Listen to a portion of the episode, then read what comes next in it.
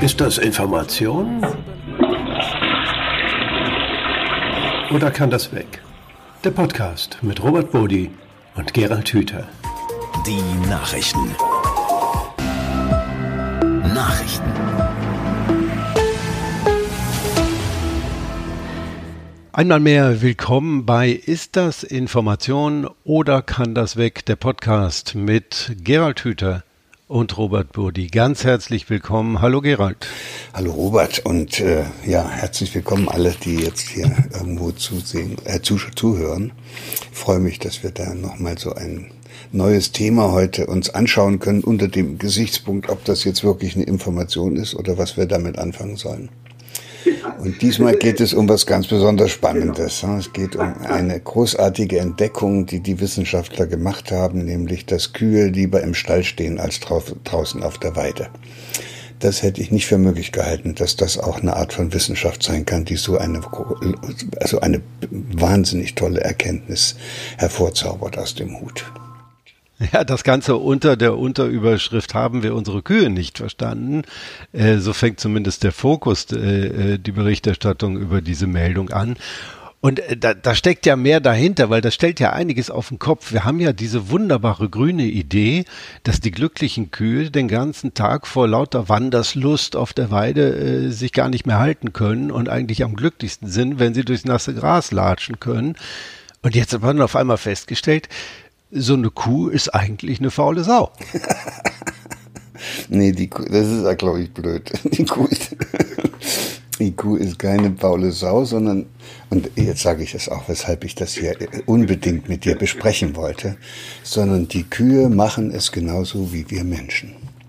Ja, wenn eine Kuh in einem Stall groß wird, wenn eine Kuh nichts anderes in ihrem Leben gesehen hat als diesen Stall und wenn sie nichts anderes gemacht hat, als in ihrem Stall gestanden hat, dann braucht sich doch beileibe kein Mensch darüber zu wundern und das auch noch als große wissenschaftliche Entdeckung dann zu verkünden, dass so eine Kuh, die nichts anderes kennt als Stall, dass die am Ende, wenn man sie rauslässt, lieber im Stall bleibt. Was soll denn die da draußen? Die kennt doch gar nichts. Die weiß doch nichts. Jetzt will ich nicht wiederkommen mit meinem wunderbaren Beispiel von den Eselsgehirnen, aber das hat mir damals wirklich die Augen geöffnet. Vor vielen Jahren, in 50er Jahren, hat einer in Südamerika mal eine Studie gemacht und in Südamerika gibt es zwei Sorten von, von Eseln. Also äh, das sind das sind solche, die zu Hause im Stall stehen und so benutzt werden, so als Tragtiere, so wie die Kühe bei uns auch im Stall stehen.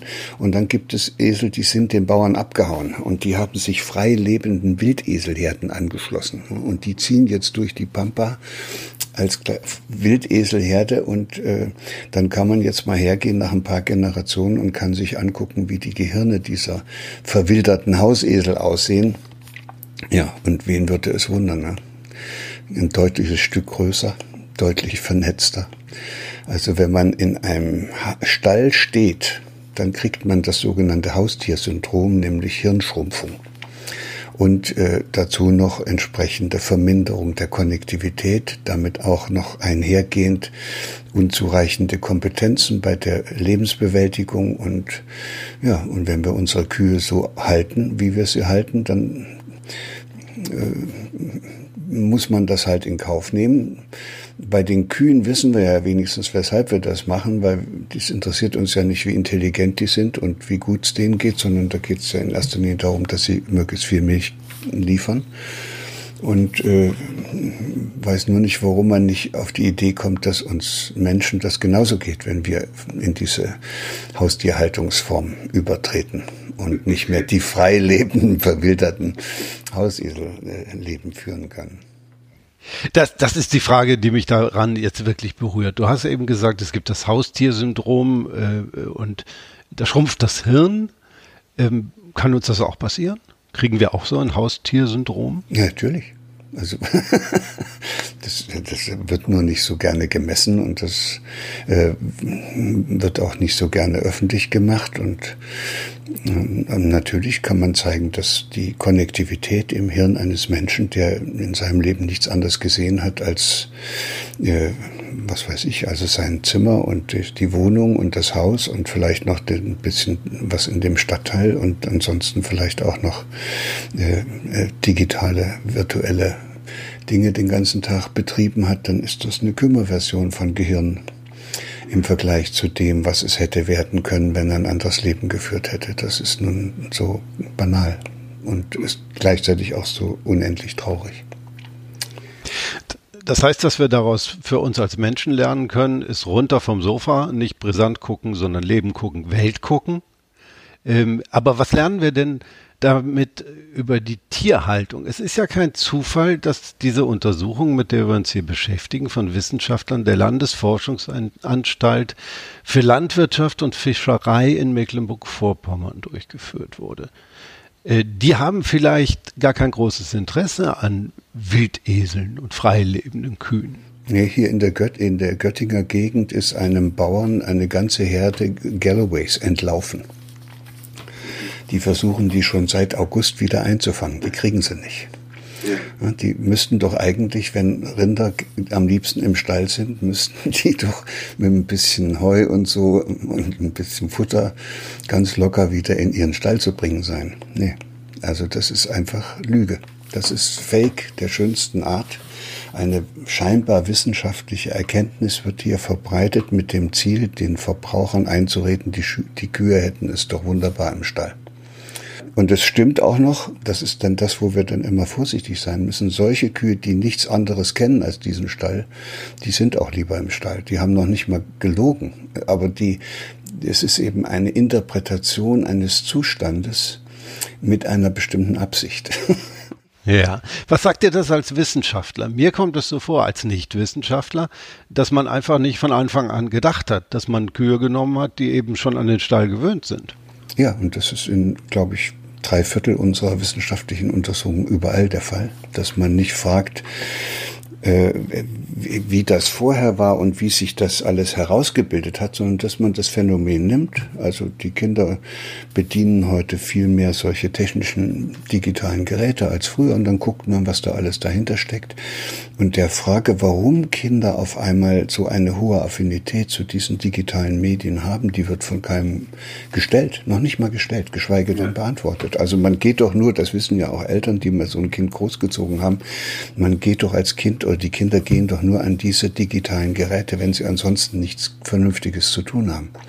Also wenn die, wenn ich einer Gruppe von Jungs mit, mit 10, 12 äh, vorschlage, dass ich mit denen ein Baumhaus baue, ne, wo sie dann auch ihre Räuberburg da oben aufbauen können. Da werfen die ihre Handys und ihre Smartphones und ihren ganzen Tablets-Kram, das werfen die weg und dann wird das wird dieses Baumhaus gebaut. Das heißt, die, das reale Leben in seiner Komplexität ist den Kindern doch viel lieber als dieses eingeschränkte Leben in so einer digitalen Welt. Aber wenn man dran gewöhnt ist an die digitale Welt, dann, also mit 15 kriegt man die kaum noch zum Baumhaus bauen. Also wird im Grunde das, das Handy wird zum digitalen Stall für den Menschen, das kann man so sagen. das hast du jetzt schön ausgedrückt. Aber was wollen denn diese Wissenschaftler damit? Das sind doch keine dummen Leute. Äh, geht es da wirklich nur darum, Tierhaltung weiter möglichst effizient äh, äh, zu gestalten, möglichst so zu gestalten, dass eben äh, ja die, die Viecher nicht lieber in der Sonne rumlaufen? Ähm, andererseits ist in der Studie auch ganz klar gesagt, wenn man das, wenn das alles so ist, braucht man sehr teure Ställe, um dann trotzdem eine äh, vernünftige Tierhaltung hinzukriegen. Also das ist ja erstmal auch eine teure Erkenntnis in dieser inhärenten Logik der Tierhaltung.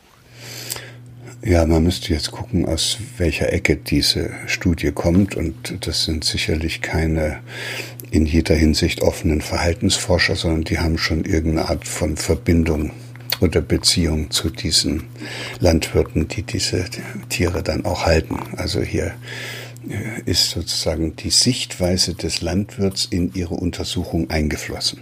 Ja. Und das nennt man eine Bias. Ne? Und dann guckt man schon gleich so drauf, als ob es gar nicht anders ginge und fragt dann nur noch, äh, ob, was dabei rauskommt, wenn man die Kühe da rauslässt aus dem Stall und dann stellt man fest, die fühlen sich nicht wohl und dann ist man bei der Schlussfolgerung, fühlen sich im Stall, fühlen sie sich wohler und dann wird dann noch ein bisschen äh, geguckt und dann kann man natürlich den Stall auch noch verbessern und dann wird beschrieben, was man alles machen müsste, damit man den Stall dann so herrichtet, dass die Kühe sich im Stall in Klammern, wo sie sich nach Ansicht dieser Wissenschaftler ja am wohlsten fühlen, noch ein kleines bisschen wohler fühlen als jetzt. Also weniger Dreck und ein bisschen mehr Auslaufen, ein bisschen mehr frische Luft und weiß der Kuckuck, was sie da alles vorgeschlagen haben. Und äh, da wird klar, das ist eine Interessensvertretung. Ob sie das jetzt selbst, ob das ihr eigenes Interesse ist, ob sie selbst sozusagen identifiziert, sich identifiziert haben mit diesen bäuerlichen Haltungsvorstellungen, das weiß ich nicht, aber das hat mit Wissenschaft dann eben nichts zu tun. Wissenschaft soll frei sein von irgendwelchen Interessen, die dann die wissenschaftliche Untersuchung bestimmen. Oder in diesem Falle könnten wir auch sagen, Wissenschaft müsste frei sein von Identifikationen mit bestimmten Vorstellungen, die dazu führen, dass man schon die Fragestellung einer wissenschaftlichen Arbeit sehr einseitig festlegt. Mhm. Du hast das eben so wunderbar auf unsere Welt übertragen und das, was es eigentlich äh, für uns Menschen bedeutet. Wie können wir denn äh, daraus tatsächlich was für unser modernes Leben lernen, ähm, für jeden Einzelnen, um eben dieses Haustiersyndrom zu vermeiden? Naja, wir könnten, wir könnten ja unser Leben so gestalten, dass wir einander helfen, dass sich jeder auf mit seinen Talenten und Begabungen, also ich nenne das gerne das Potenzial eines jeden, dass sich das wirklich so gut es nur irgendwie geht, entfalten kann. Und wenn wir das aber wollten, dass, wenn ich wollte, dass du dein Potenzial entfalten könntest, dann kann ich dich ja nicht dazu zwingen. Ich kann ja nicht sagen, da musst du viel lesen und da musst du viel rausgehen und ja, dann mache ich dich zum Objekt meiner Vorschläge und guten Ratschläge und damit passiert ja nichts. Wenn ich also wirklich nicht einfach nur an dir rummachen will und dich da äh, umherjagen will, dann sondern dich wirklich, dir wirklich helfen will, dass du in deine Kraft kommst, dann kann ich das nicht, indem ich dir sage, was du machen sollst, sondern ich muss dich einladen. Ich musste dich einladen ja. und vielleicht noch ermutigen und dann, wenn es geht, auch noch vielleicht inspirieren, dass du auf einmal Lust kriegst, dein Hirn noch mal zu benutzen. Und zwar nicht nur vor dem Rechner, sondern auch draußen in der Natur und mit anderen Menschen und in vielen unterschiedlichen Gelegenheiten. Und du müsstest richtig Freude daran kriegen, dass du immer wieder Probleme hast, weil du merkst, was du für ein toller Typ bist, weil du ein Problem nach dem anderen auf jeweils neue Weise äh, lösen kannst. Dann sprichst du am Ende gar nicht mehr von Problemen, die das Leben hat, sondern dann ist das ganze Leben für dich eine einzige Herausforderung und du hast dann durch die vielen Kompetenzen, die du dir erworben hast, ein hochkomplexes Hirn herausgebildet und besitzt dann so etwas wie, das nenne ich immer Kohärenz, Wiederherstellungskompetenzgefühl. So, da merkst du, da gibt's noch nicht mal einen richtigen Namen in unserer Sprache, um das zu benennen, weil das eben auch keinem gelingt, weil wir das auch alle nicht machen. Und wir können uns gegenseitig nicht einladen, in unsere Kraft zu kommen, weil das nur jemand kann. Ich kann dich nur einladen, wenn ich dich mag. Das ist der Punkt. Ich kann niemanden einladen. Als Lehrer kann ich keinen Schüler einladen, als Kindergärtnerin kann ich kein Kind einladen und als noch nicht mal als Eltern kann ich mein Kind einladen, wenn ich nicht wirklich ein unbedingtes Interesse an der Entfaltung dieses Kindes habe und das kann ich nur haben, wenn ich es mag. Und da sind wir jetzt an einem sehr, sehr wunden Punkt angekommen. Der hat jetzt mit Stallhaltung nichts mehr zu tun, weil dann das würde ja heißen, dass dort die Freiheit des Lebens auf einmal wieder äh, ent, sich entfalten kann, wo Menschen entdecken, dass es doch eigentlich in jedem anderen Menschen irgendetwas gibt, was man mögen kann. Und dann wird man sich nicht gegenseitig bekämpfen und in die Ecke jagen. Das ist nämlich dann unser Stall, in dem wir hängen bleiben, sondern da wird man einander helfen, sich aus diesen Gefangenschaften, auch aus den Gefangenschaften der eigenen Vorstellungen, in die man sich verwickelt hat, zu befreien. Und dann ist das Haustiersyndrom kein Haustiersyndrom mehr. Aber alleine ist es schwer. Wir müssten das schon sozusagen gemeinsam versuchen, weil es ist ja keiner alleine sozusagen, es hat sich ja keiner freiwillig alleine im, in diesem Stall eingesperrt. Ja. sondern das ist ja, ja, die Antwort oder die Lösung gewesen, weil es nicht anders ging. Das Kind spielt, fängt deshalb mit den Computerspielen an, weil es einfach Langeweile hat und weil es andere auch machen und weil es sich dann mit den anderen austauschen kann. Aber von alleine wäre es auf so eine Idee nicht gekommen, sondern hätte es wahrscheinlich was anderes gemacht. Und wenn man von anderen irgendwo hingezogen wird, dann braucht man, glaube ich, andere, die einen davon wieder wegziehen. Und davon gibt es leider eben nicht so ganz reichlich. Ich möchte äh, über diese Erkenntnisse hinaus noch mal kurz auf die Meldung selbst schauen. Da, äh, die hat der Fokus publiziert. Der nennt sich Nachrichtenmagazin. Das Ganze steht unter der äh, äh Sparte Auswirkungen auf Klimabilanz. Äh, bis zum Ende dieses Artikels wird nicht klar, was das irgendwo mit Klimabilanz zu tun haben soll?